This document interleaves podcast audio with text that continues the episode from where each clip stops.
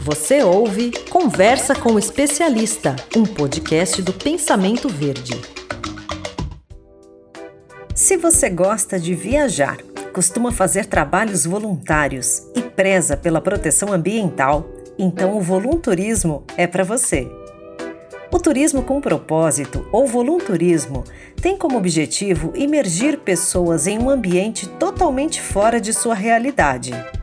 Nesta modalidade, uma viagem que seria apenas para descanso ou entretenimento ganha um novo significado e acaba se tornando uma rica experiência, beneficiando não só quem viaja, mas também as comunidades visitadas. E para entender melhor o que é o volunturismo, a gente vai conversar com Daniel Cabreira, que é cofundador e diretor executivo da Viva Lá. Olá, Daniel. Obrigada por aceitar bater esse papo com a gente.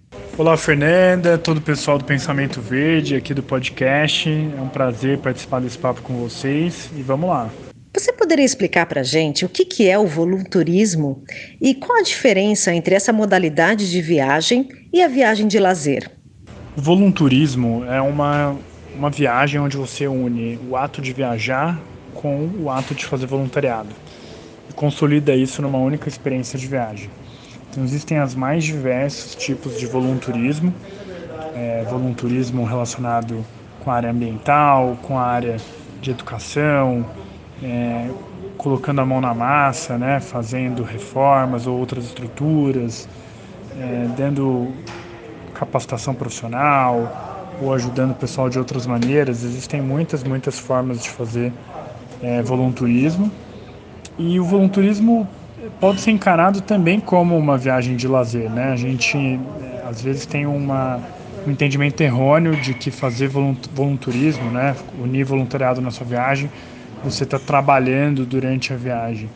É, você está assim é, atuando, né, em um determinado período da viagem que pode variar muito, né, o número de horas por dia ou por semana que você está atuando, mas você está, enfim, aprendendo, se desenvolvendo, relacionando com muitas pessoas, passeando é, na maior parte do tempo ou em grande parte do tempo da viagem.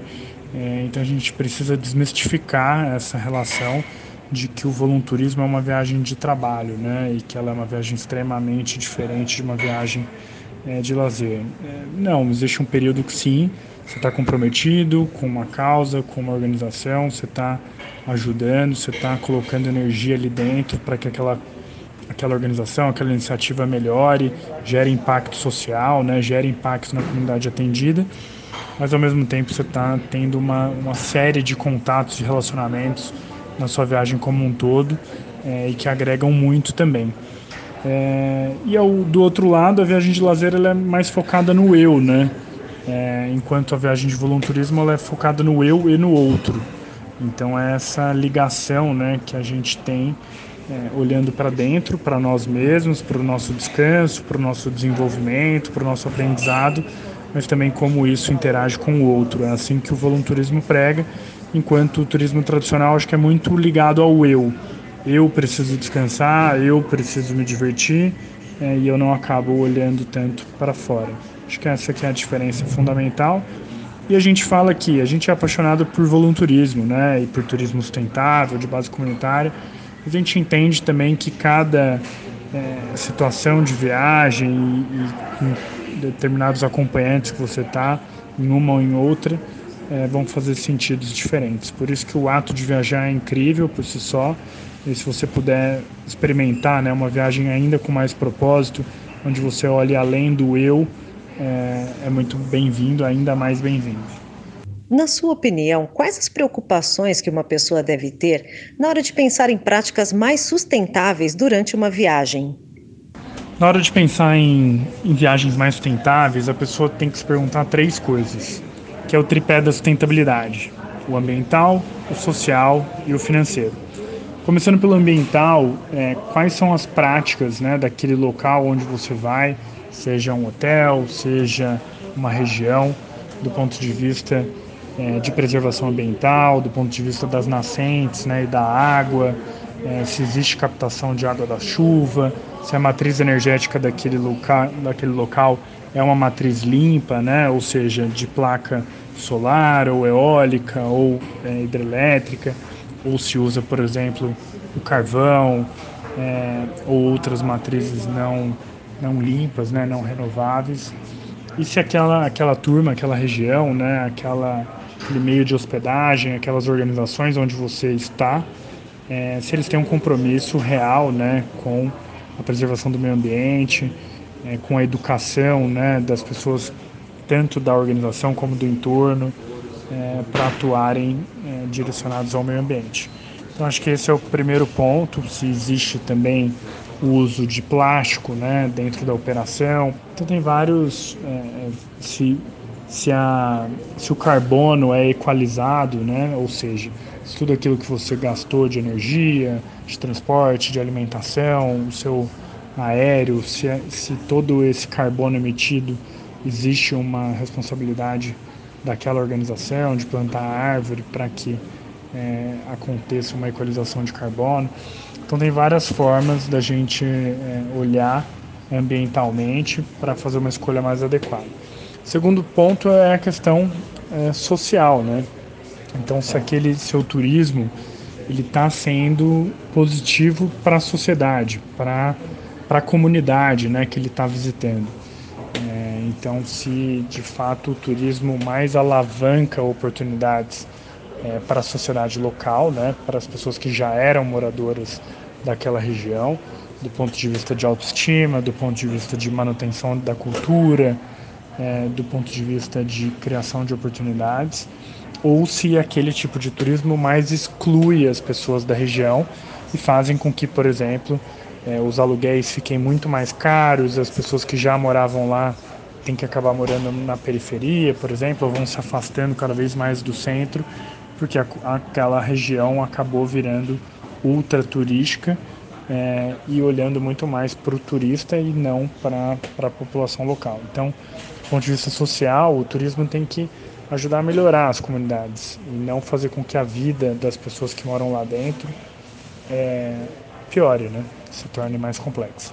E finalmente a, o ponto financeiro, que é de cada 100 reais ou mil reais que você coloca, quantos por cento daquele, daquele recurso, daquele capital vai para as comunidades? Então, é, essas pessoas que estão sendo empregadas, né, se os empreendedores do, de todo o ecossistema são é, comunitários ou se grande parte deles são comunitários, é, se aquilo gera empregos para o pessoal da região, que a partir do momento onde o dinheiro, né? Vamos supor que você vá para Jericoacoara e chegando lá você fica numa pousada de um casal de belgas. É, e aí, naturalmente, o seu dinheiro que foi colocado lá vai embora para a Bélgica, né? Então aquele dinheiro não foi é, usado dentro do Brasil, nem dentro do Ceará, nem dentro de Jericoacoara.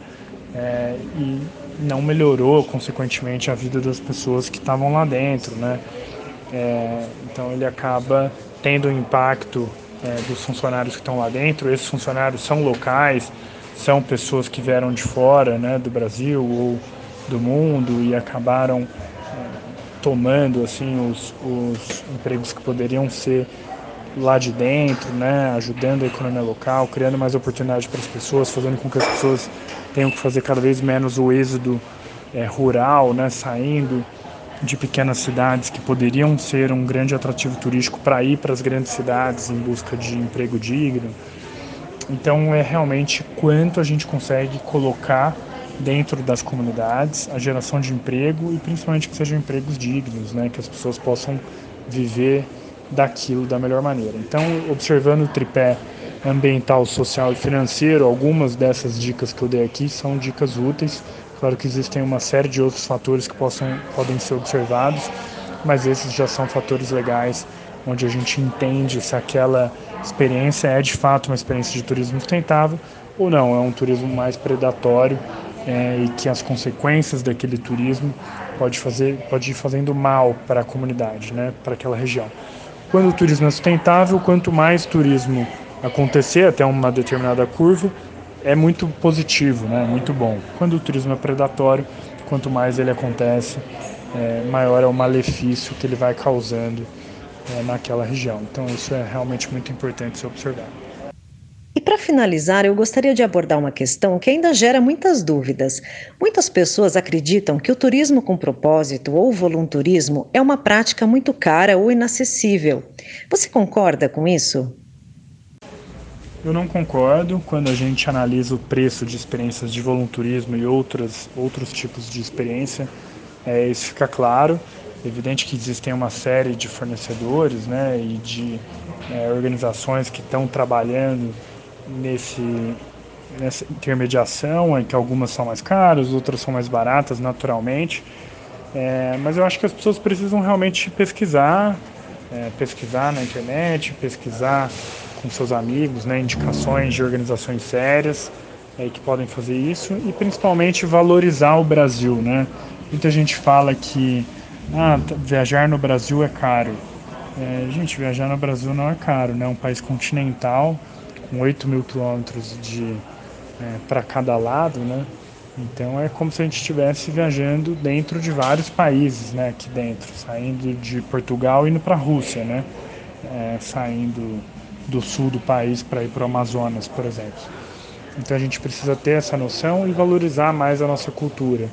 Muitas vezes se olha para fora do país é, e se aceita pagar mais caro, é, julgando que essa experiência é mais valiosa de alguma maneira. E a gente acredita que é, isso não tem nada a ver, que pelo contrário, que a gente tem realmente que conhecer o nosso país é, e valorizar e, e, e, pagar como se fosse pagar por uma outra experiência, né? Porque ir para a Amazônia deve ser mais barato do que ir para Argentina, por exemplo, né? É, então a gente acredita que tem que levar em consideração toda essa logística, as distâncias é, e assim valorizar é, tanto a cultura como é, o operacional aqui do Brasil, né? Então, realmente, pesquise, procure, que você com certeza vai encontrar experiências é, a preço justo, como a gente tem aqui na Vivalá, é, e você vai comparar com outras experiências e vai ver que o preço não só é equiparado, como muitas vezes é bem mais baixo de, do que outras experiências, é, tanto do turismo tradicional como é, do turismo tradicional fora do Brasil internacional. Né? Então, vale muito a pena pesquisar, procurar, pedir indicações dos amigos é, e achar organizações especializadas como a Valar. Daniel, muito obrigada pela sua participação aqui no Conversa com o Especialista. Eu que agradeço a oportunidade, em nome de todo o time da Vivalar, a gente que trabalha com turismo sustentável no Brasil, é um prazer falar sobre isso e conscientizar cada vez mais pessoas de que a gente pode sim fazer um turismo realmente sustentável, se divertir muito, gerar um impacto positivo tanto para a gente quanto para a região e para as comunidades que lá vivem. Então é isso. Obrigado demais é, pelo espaço aqui no podcast e até as próximas. Você ouviu Conversa com o Especialista, um podcast com oferecimento da Dinâmica Ambiental.